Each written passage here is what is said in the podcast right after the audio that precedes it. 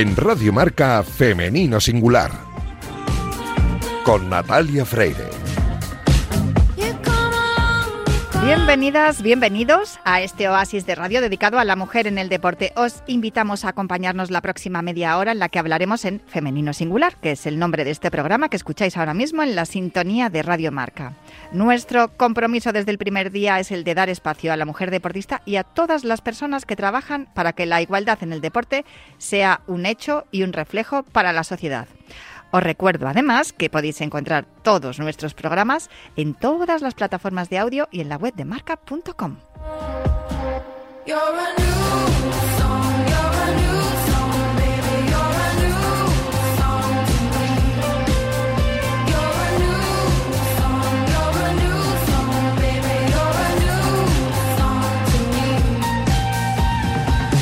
Los mandos técnicos me acompaña Adrián Portallano, que ya está haciendo que todo suena a la perfección. Y el día de hoy ha sido muy emocionante para Radio Marca porque hemos celebrado en el auditorio del COE la gala de Atenas a París, con la presencia de muchas leyendas olímpicas y deportistas que pueden llegar a serlo, a ser leyendas, quiero decir, tras los Juegos del próximo verano en París. Pero hoy es primer programa de mes y eso significa que tenemos una cita con Patricia Bernardi y sus historias de los Juegos. Arrancamos ya.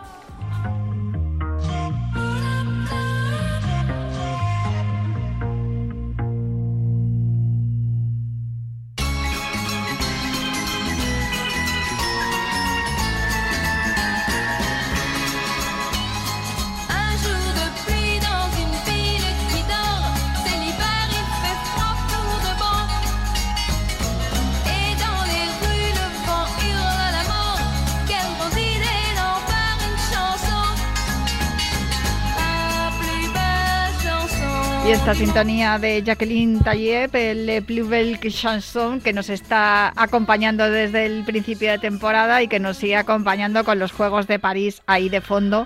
Y es la sintonía que acompaña a la sección Historias de los Juegos que dirige y presenta Patricia Bernardi. Hola Patricia, ¿qué tal? Hola, muy buenas. Oye, eh, yo no sé cómo vas tú de francés, porque tú hablas mucho Muy mal, de francés, no. Rien no. de rien. o como se diga.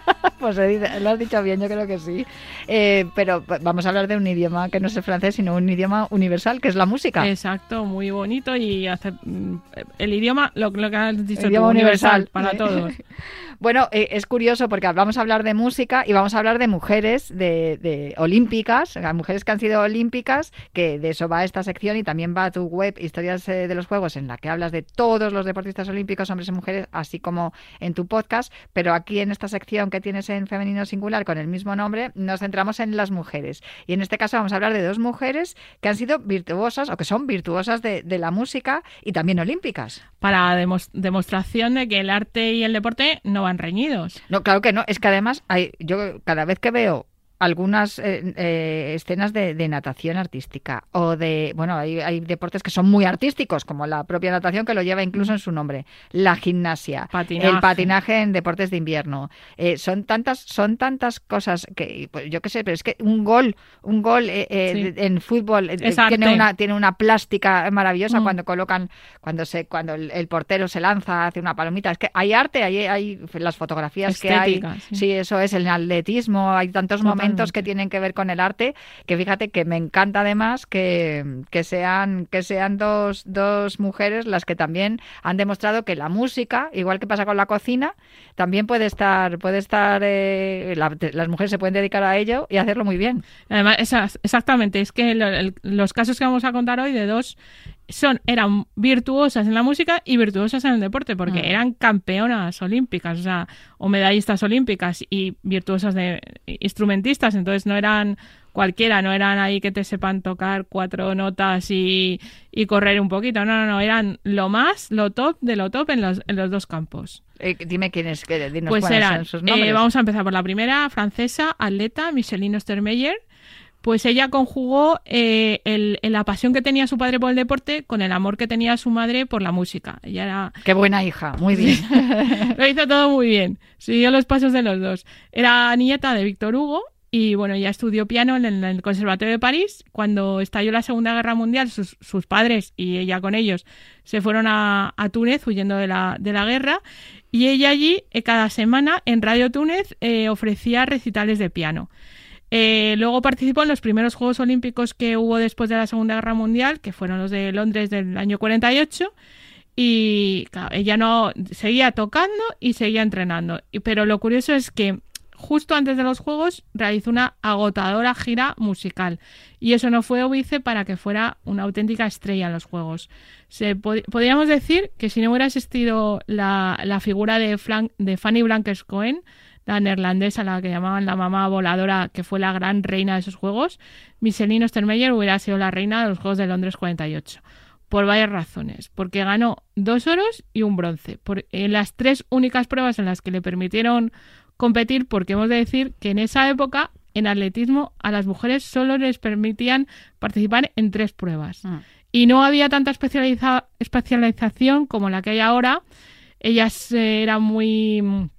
Eh, muy, muy polivalentes y la misma Fanny Blanca Fanny Blankers Cohen destacaba en varias, en varias pruebas, pero por ley, o digamos, por reglamento, solo mm. podían participar en un máximo de tres pruebas.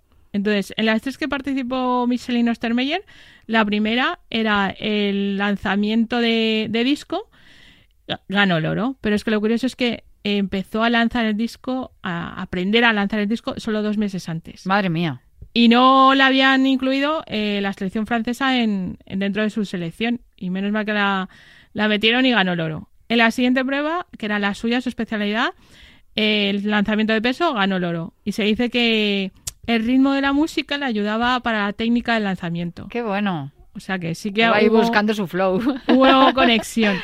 Y la tercera, el salto de altura, consiguió el bronce, pero vamos, que fue dos oros y un bronce, una pecata minuta, vamos, una, mm, una maravilla. Eh, ella celebró sus, sus, triunfos, sus medallas, eh, dando un recital de piano en los barracones que servían de Villa Olímpica en esos Juegos y luego dio un concierto de piano en el Royal Albert Hall de Londres. ¡Oh, vaya! Después se dedicó plenamente a la música y, bueno, tenía críticos musicales que decían, bueno, una deportista, yo creo que hubiera sido igual que hubiera sido un hombre, decían, eh, si es muy, muy bueno en el deporte, no puede ser tan bueno eh, como músico. Sabrá tocar el piano, pero hasta ahí. Pues no, ella quiso demostrar que, no era así, que ella era muy buena pianista y entonces escogió un, un eh, repertorio muy exigente para piano. Y ya cuando mm, estaba dedicada solamente a la música, recibí una, como anécdota diremos, recibí una, mm, una firma una firma deportiva de, de, zapatillas deportivas, le ofreció una oferta para poner su nombre en las zapatillas. Y ella ah. la rechazó porque dijo que, que ese nombre iba a estar manchado de lodo y que era su nombre y que era lo único que tenía. Entonces rechazó esa oferta. Bueno, que, estos son, estos son mis, mis valores y aquí los demuestro. Pues fíjate tampoco le hacía falta. No, no le hacía falta. Además, eh, por dinero será, diría ella. No, pero está muy bien que haya, que haya deportistas con valores, que eso es precisamente lo que destacamos de ellos. Y la otra músico virtuosa de la música y medallista olímpica era de Estados Unidos, también de principios de siglo, eh, Marion Jones, pero no tiene nada que ver con la polémica atleta de décadas después, la que con casos de dopaje y tal. Tienen el mismo nombre, pero no son la misma, nada más, además les, les separa décadas. Era tenista, y también ella siguió los pasos de su madre en la música, pero tocaba el banjo, tocaba el piano, pero era virtuosa del violín y también se dedicaba a practicar muchos deportes, pero ella destacaba en, el tenis. Dio casualidad de que ella participó en los Juegos de, de París de 1900 en tenis junto a su hermana Georgina. Pero bueno, fue, fue Marion la que destacó, ganó dos medallas de bronce en el torneo individual y en el de dobles mixtos y con ello se convirtió en la primera mujer de Estados Unidos medallista olímpica, la primera en una larga serie, pero ya no lo supo, no se dio cuenta, porque esos juegos fueron muy locos. Entonces, solo años más tarde les entregaron las medallas y cuando, en los de París de 1900, eh, cuando estaban participando, no tenían claro si estaban participando en la exposición universal que se estaba haciendo. sí, es verdad, o sea, muchos no sabían si realmente estaban participando eh, solamente en una prueba deportiva o estaban como exhibición eh, paralela a, los juegos, a la, a la exposición universal. Entonces, años más tarde les entregaron las, las medallas. Y el caso es que, eh, claro, en, el, en esa época se viajaba desde Estados Unidos a Francia, iban en barco. Entonces hizo parada en Inglaterra y entonces ¿qué hizo en Inglaterra? Pues participó en Wimbledon. y fue la primera mm, tenista no británica en participar en, Wimbledon. Después de, retirarse del deporte, se dedicó exclusivamente a la música, se trasladó a Nueva York y bueno, se dedicó a profesora de canto, tradujo libretos de ópera, dirigió la, la ópera de la Cámara de Nueva York. Ope. Sí, sí, no, no era moco de pago tampoco. Y por supuesto daba conciertos de, de violín, como virtuosa que era. Yo ya me lo estoy, te estaba escuchando y me lo estaba imaginando con el violín y, con una pelota quedándole con el violín, utilizándolo de raqueta. O sea, una virtuosa del violín y también del tenis. Sí, sí, dos, dos es, mujeres excelentes eh, en, en, varios campos. Desde luego, estamos hablando de Micheline Ostermeyer y de Marion Jones, que no es la atleta, sino la tenista de principios del siglo XX. Jo, me han encantado estas dos historias porque además desconocía absolutamente que, que hubieran existido estas mujeres y, y me gusta mucho porque, fíjate, lo de Marion Jones, que el tenis posiblemente es uno de los primeros deportes que pudieron practicar las mujeres a nivel olímpico, así que está muy bien que, nos traigas aquí a, una tenista eh, de principios del siglo XX. Pues muchísimas gracias, Patricia. Muchas gracias de verdad por acompañarnos aquí en, en, Femenino Singular con estas historias de los juegos. Os recuerdo también que tiene una web que se llama Historias de los Juegos y un podcast con el mismo nombre. Muchísimas gracias, Patri. A ti, un saludo.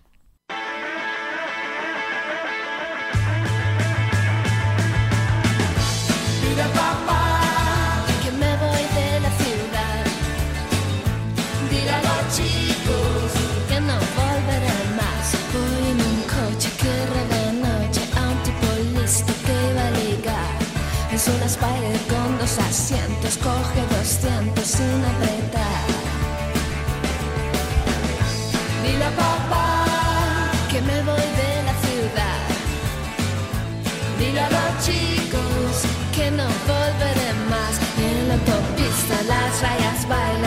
Como... Os decía al inicio del programa, esta tarde en el auditorio del COE hemos celebrado la gala de Atenas a París con la presencia de muchas leyendas olímpicas y deportistas que estarán el próximo verano allí, en la ciudad, en la capital de Francia.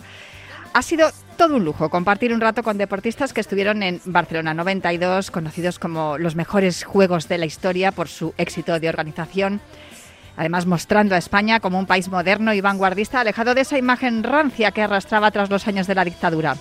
En 1992, en la radio se escuchaba esta canción que estaba sonando de fondo, Voy en un coche, de Cristina Rusenbinch, Cristina y los subterráneos eran entonces. Y en Barcelona, un equipo femenino muy modesto, sin muchas pretensiones, se ganaba el apodo de las chicas de oro tras convertirse en campeonas olímpicas de hockey, un, un oro olímpico que nadie esperaba. Bueno, quizá ellas sí. Algunas de ellas han estado hoy en la gala del COE, pero nuestra protagonista de hoy no ha podido asistir porque está cumpliendo con su trabajo al frente de la Federación Madrileña de Hockey y está en, San Sebastián, en el Campeonato Autonómico Sub-16, es, campeonato femenino y masculino, pero ya como presidenta de la Federación Madrileña siempre acompaña a sus equipos. Una selección, aquella la del 92, que ha dejado pues eh, muchos referentes, entre ellos nuestra invitada de hoy, María Ángeles Rodríguez. ¿Cómo estás? Hola, ¿qué tal? ¿Qué tal, Natalia? Pues eh, muy bien, encantada de hablar contigo. Sé que estás cumpliendo con tus obligaciones como presidenta de la Federación Madrileña, pero yo sobre todo te, he llamado, por, bueno, por varias razones. Una de ellas es por la, por la gala que se ha celebrado hoy jueves en, en el COE eh, de Atenas a París, que hemos celebrado en Radio Marca para homenajear a todas aquellas aquellos deportistas, hombres y mujeres que estuvisteis en, en las ediciones previas a, a París y sobre todo para insuflarle energía e ilusión a todos los deportistas que nos van a representar en, en París. Vosotras, eh, el equipo de, hockey, como estaba comentando al principio, eh, fuisteis el, primer equipo, además, yo creo que eh, a nivel masculino y femenino en conseguir un oro olímpico. María Ángeles.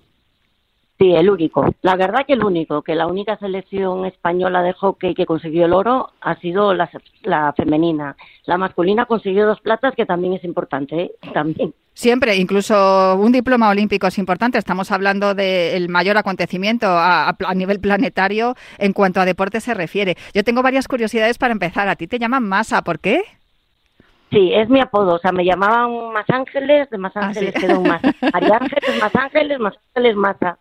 Vale, sí, pues. La verdad que es apodo y a mí me gusta que me llamen Masa. Me identifico más, vamos. Vale, pues si te parece bien, yo también te llamo Masa. ¿Y qué te iba a decir? ¿Y todos, todos los jugadores, los, por ejemplo, con los que, los que estás en este campeonato autonómico en San Sebastián, sub-16, también te llaman Masa? Sí, Sí, sí, a mí como presidenta todo el mundo me conoce como masa, la verdad que sí. Maravilloso, porque es una manera también de acercar, ¿no? La parte, la parte institucional a la parte deportiva que, que yo creo que es algo que ha estado alejado, yo no sé cómo era cuando tú competías, pero yo creo que ha estado alejado durante mucho tiempo hasta que precisamente los deportistas han dejado, han dejado sus, sus, herramientas de deporte y se han puesto la chaqueta, como decía Julio García Mera, te conviertes en un chaqueta, pero tú ya has estado en la cancha, ya has estado en, en el césped, ya sabes lo que, lo que hay ahí y de esa manera puedes ayudar también a los que están ahora compitiendo. Hombre, yo, yo creo, Natalia, que de verdad que te hace mucho. O sea, haber sido deportista y acercarte a la gente que tienes ahí en la federación, o sea, yo creo que te aproximas mucho. Yo también he sido entrenadora y seleccionadora pero eh, la gestión deportiva me gusta y ojalá, de verdad que animo a todos y sobre todo a todas que en cuanto deje su vida deportiva a nivel de, de jugadores o jugadoras, que se eh, identifiquen con la gestión deportiva, que necesitamos gente de verdad que lo ves desde otro punto, desde otro prisma, de verdad, te acercas mucho más a las inquietudes y todo que tiene el deporte. Y en el caso de la mujer también, porque en el caso de la mujer se observan algunas eh, mm, situaciones que son específicas de las mujeres que a lo mejor un hombre en la gestión tampoco lo puede lo puede observar, ¿no? Me refiero a que fisiológicamente las mujeres somos diferentes y también es posible que tengamos otras necesidades también eh, específicas, ¿no? Hombre, yo creo que hay que ser valientes, ¿eh? porque me impone como mucho el ser presidenta o el ser vicepresidenta o estar dentro de la junta directiva, pero la mujer puede aportar muchísimo, de verdad. Desde yo he entrenado a chicos y a chicas es totalmente diferente y animo a que la gente también se apunte a las chicas a la gestión deportiva porque merece la pena. Estamos hablando en esta temporada especialmente, estamos hablando mucho con, con gente, con, eh, tenemos de hecho eh, eh, el apartado de salud y mujer, ¿no? Estamos hablando con fisioterapeutas, con psicólogos, con nutricionistas. Eso, eso es así. O sea, cuanto más investiguemos y más sepamos cuáles son las condiciones de, de las mujeres deportistas, más fácil va a ser también mm, que, que, se consigan éxitos, ¿no? Por, fíjate, sin ir más lejos, la prueba, la selección eh, femenina de fútbol, en el momento en el que se le han dado herramientas, con el talento que ya había, ahí las tienes, campeonas del mundo y luchando por todo. Hombre, yo creo que la verdad que el Mundial de las Chicas me encantó, o sea, me, disfrutamos, yo creo que todos y todas disfrutamos el verlas jugar. Yo me identifico más con el fútbol femenino, de hecho me gusta más, yo voy más al pase a, a ser más creativas, ¿vale? Y la verdad es que yo creo que en el momento en que, la, en que apuesten por las mujeres, de verdad que tenemos un largo recorrido mm, todavía que nos falta mucho, ¿eh? Pero creo que necesitamos más apoyo. Eso me imagino que tú lo estarás eh, potenciando desde tu gestión, pero déjame que echemos un vistazo al pasado, porque claro, hemos avanzado mucho, sobre todo en estos últimos años, yo diría en los últimos 10 años, en cuanto a, a, administración y gestión deportiva, como es tu caso que tú eres presidenta de la Federación Madrileña de Hockey, pues en, cuanto a las federaciones nacionales, creo que solamente tenemos tres presidentas, la última en incorporarse es Elisa Aguilar, la de baloncesto, pero claro, cuando tú empezaste a, a jugar al hockey, eh, lo que teníais en realidad era un entrenador que tenía muchas esperanzas puestas en vosotras. Yo he leído y he visto documentales sobre José Manuel Brasa, que sí. fue él quien os mm, hizo pensar, reflexionar por primera vez que podíais hacer algo grande, que talento había. Hombre, yo creo que José, que Brasa, a ver, José Brasa, eh, la verdad es que apostó mucho por nosotras y la verdad que su entusiasmo nos lo inculcó. O sea, enseguida eh, vamos, sí fue muy duro el trabajo, ¿eh? porque, a ver, a mí sí me gustaría que quedara el trabajo que se hace para conseguir cosas que a veces no las consigues, ¿vale? Y que, y que tengan fe en ti. Pero, vamos, si tienen fe, o sea, es que nosotras nos volcamos a por todo, de verdad. Y sobre todo esa motivación, ¿no? Esa posibilidad de haceros que, que lo creyerais, que creyerais en que podíais conseguirlo. Eh, se ha hablado mucho de, de, aquellas opciones que os dio, ¿no? Que os dijo, tenéis tres opciones, ¿no? Eh, participar, disfrutar, eh, quedar ahí hacer un, un, buen papel o ir a por una medalla y vosotras elegisteis ir a por una medalla. Eso también implica valentía, masa. Sí, sí, la verdad que sí, pero fue, vamos, la palabra cuando nos la puso, que era, iba a ser un trabajo casi inhumano, nos quedamos a cuadros, pero dijimos, hay que ir a por todas, o sea, es en España unas Olimpiadas, vamos, pues, pues, ¿qué quieres que te diga? Y encima, tanto él como todo el staff ¿eh? nos, nos animaba muchísimo, si era verdad que era un trabajo muy duro, pero cuando ves que confían en ti, mm, vas, para, vas hacia adelante. La motivación es fundamental. Eso implicó dejar vuestros trabajos, vuestros estudios, eh, centraros absolutamente en el hockey, entrenar, entrenar, entrenar, focalizar ahí, que eso es mucho, mucho, mucho de lo que están haciendo ahora las deportistas a día de hoy.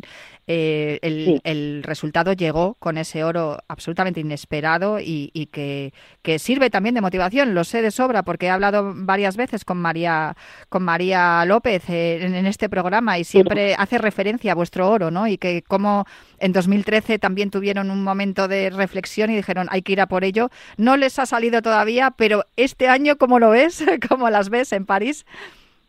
Hombre, yo creo que siempre puede salir, o sea que hay que tener fe porque la verdad que tanto tú hablabas antes de los diplomas, la selección femenina en chicas hemos ido a todas las Olimpiadas, siempre nos hemos clasificado, menos en las de Londres, hmm. en todas y en todas hemos conseguido diploma vamos, diploma, porque no hemos conseguido medalla, pero sí te digo, eh, o sea, que lo pueden conseguir. O sea, es ir partido a partido y, bueno, pues intentar también el factor suerte tenerlo a tu favor, porque también es importante, pero puede estar ahí. O sea, yo ahora mismo veo a las chicas que con una ilusión bastante grande, con un trabajo muy parecido al que estábamos haciendo nosotras, y también es verdad que sorprende, o sea, vosotros, Barcelona 92 sorprendió mucho a la gente pues porque no se hablaba casi nada de hockey. Y sí es verdad que perdíamos antes con todas las elecciones por muchos goles, pero luego nos fuimos acercando a las elecciones que verdaderamente iban a estar ahí.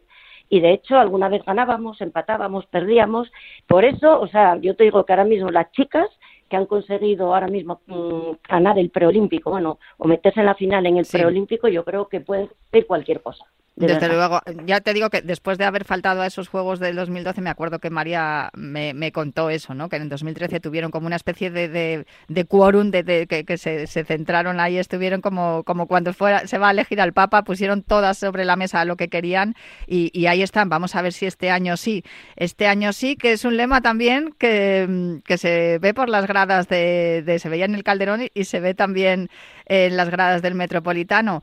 Eh, te, hago esta, te hago esta referencia porque sé que vas a ser una de las protagonistas de las jornadas de Atleti en femenino que organizan la, Asociación Los 50 y la Peña Las Colchoneras, que es la única peña que, que está formada para animar al equipo femenino del Atlético de Madrid. Tú perteneciste a las categorías de a la, a la categoría de hockey que había en el Atlético de Madrid, una categoría además muy laureada porque desde Margot Moles eh, ha habido hockey en, en, el Atlético de Madrid. Una lástima que, estas secciones eh, polideportivas desaparecieran del club, pero quería preguntarte cómo recuerdas aquella época y, qué paralelismos puedes ver ahora con, con, la, con la liga doméstica, ¿no? con la liga española de, de hockey. Bueno, pues yo mira, a ver, yo viví 16 años como jugadora del Atlético Madrid, del cual estoy súper orgullosa, de verdad, porque fue llegar a Madrid, que yo soy de Gijón, y, bueno, pues ficharme el Atlético de Madrid, de verdad, o, sea, era amateur totalmente el juego y sigue siendo amateur la mayoría de los hockey. Pero bueno, esos 16 años los recuerdo con, la verdad, con muy, son momentos muy emotivos para mí. Fue una pena que Jesús Gil quitara la sección y tal como lo hizo, que fue bastante mal, porque íbamos a jugar una Copa de Europa y no se entendía, y que tenía cuatro jugadoras del Atlético Madrid en la selección nacional para unos Juegos Olímpicos, pero bueno, por, a nivel económico no estaba bien el club y tuvo que ser así, ¿vale? Pero sí te digo que, vamos, que lo recuerdo con mucho cariño y agradecerles de verdad eh, que me hayan, bueno, pues que se hayan acordado de mí en estos momentos, porque siempre es de agradecer que se acuerden de uno cuando vamos, bueno, pues la medalla sí es verdad que te ha dado un amplio recorrido, pero bueno, que luego ya se queda ahí. ¿Sabes? O sea que, bueno, pues agradecerlo de verdad al Atlético de Madrid que se hayan acordado Sí, está claro que lo de ser campeona olímpica lo, hemos visto eh, en muchos ejemplos, no solamente en tu deporte, sino en otro, ¿no? Me viene ahora mismo pues de Tania Lamarca, que ha estado con nosotros también en la gala esta tarde, eh, también campeona olímpica en 1996 y cómo tuvo que buscarse la vida después y, fíjate, te plantas que ya eres una veterana, eres campeona olímpica y no tienes formación ni tienes nada, a ver cómo te buscas la vida. Por suerte el deporte te da esos valores y esa disciplina y esa fuerza mental y, emocional para afrontar todo, y más en vuestro caso, que habéis peleado mucho por hacer un hueco a, vuestro deporte, en este caso el hockey. Yo quería preguntarte también por eso, y, ya de verdad que ya te dejo, que sé que estarás cansada y tienes muchas cosas que hacer. no sé si lo que no sé si recuerdas, o sea, o si no lo sabes, es que José María García nos ayudó un montón. Sí, para lo seguir. sé, lo sé y además- Porque ha sido, vamos, el que nos hizo despegar otra vez como equipo. En lugar de ser Atlético de Madrid, pasamos a ser SPV Valdeluz, pero bueno, que gracias a él seguimos siendo el equipo de hockey, ¿sabes? O Sí, sea y que- de hecho sé que también estaba por ahí mi, mi compañera Cristina Gallo, que hizo Cristina mucho por, Gallo, por sí. todos los deportes eh, que no eran fútbol. Sí. Pero por ahí va la pregunta, sí. porque claro, es el fútbol, el hermano mayor de todos los, eh, de todos los, lo- el resto de deportes, ¿no? Y yo siempre hablo Hombre, que... yo creo, Sí, pues perdona, yo creo que tanto el Atlético de Madrid, el Barça, como el Real Madrid, en el momento que tiene, tiene secciones, digamos, fútbol femenino, ya podría intentar conseguir, porque el Barça tiene hockey, pero ni el Real Madrid ni el Atlético de Madrid tienen hockey, yo creo que sería una ayuda, de verdad, a la mujer, porque yo creo que podemos llegar muy lejos a nivel de hockey. O sea, hay muy buen hockey en, en Madrid y creo que, bueno, pues que estarían encantadas, de verdad, de pertenecer a estos clubes. Claro que sí, porque además Ahí lo que- dejo. por ahí sí, no, yo yo te- yo fíjate casi que me has contestado ya la pregunta que te iba a hacer, porque claro, de alguna manera el, el- el fútbol es el hermano mayor del resto de, de Sí. deportes, porque es el que el, el Sí. deporte que de verdad arra- arrastra al público, ¿no? Arrastra al público a los a los estadios y a los pabellones y que sí que sería bueno eh, pues que también se hiciera una apuesta por por el resto de polideportivo porque no todo el mundo juega al fútbol. Y yo no sé cómo estamos en a, nivel licencias federativas en, de hockey en Madrid, pero yo, yo veo a mucha gente con sticks por la calle yendo a entrenar. Pues mira, gracias a los programas que tenemos deportivos de, la- del ayunta- de los ayuntamientos Mm. de la Comunidad de Madrid y de la Comunidad de Madrid en sí, la verdad es que se está haciendo mucho hockey sala en los colegios y se ha dado un gran alcance a conocerlo. Hay como unas tres mil y pico licencias federadas, sin contar lo escolar, que hay bastante también. O sea, yo creo que hemos mejorado muchísimo en licencias y en femenino más o menos estamos eh, un 40% o un 40% de chicas, o sea, que juegan a hockey dentro de la federación, que es mucho. Hay muchas árbitros, hay muchas entrenadoras, o sea, yo creo que bueno, pues que poco a poco intentamos conseguir que todo esto también en la mujer participe, ¿sabes? Que se haga en estos dos estamentos que entre. Pues en eso estamos y de eso hablaremos también, porque yo también estaré en, aquel- en esas jornadas que se van a celebrar, lo recuerdo, el día 11 de marzo eh, a partir de las 19.03 en, en el auditorio del, del Estadio Civitas Metropolitano. Allí estaremos unas cuantas compañeras periodistas hablando sobre fútbol en femenino, pero también habrá una mesa en la que hablaremos de, de cómo el fútbol arrastra y ayuda también a- al resto de deportes, al polideportivo, y ahí estará María Ángeles Rodríguez y estaré, estaré yo también. Muchísimas gracias, Masa, por, por atendernos y, de verdad un placer charlar contigo y, te animo a, que sigas eh, trabajando de esta manera para fomentar el hockey, que es un deporte divertidísimo, precioso, eh, estupendo de ver y bueno, también que atrae a mucha gente. No hay más que ver cómo han estado las canchas en, en el último preolímpico y cómo se ven también en, en los Juegos Olímpicos. Y con el deseo de que este año sí la selección eh, femenina de hockey consiga una medalla para España. Ojalá, de verdad, ojalá. Vamos. Y muchas gracias, ¿vale? Por contar conmigo. Un placer charlar contigo. Un abrazo muy fuerte. Vale. Igual, eh, un beso. Hasta luego. Pues yo me marcho ya, pero prometo volver la semana que viene para seguir hablando aquí en Radio Marca de mujer y deporte en este programa que siempre, siempre quiere visibilizar y dar el lugar a la- que se merece a las mujeres deportistas y a todos los que hacen bien para la mujer en el deporte aquí en Femenino Singular.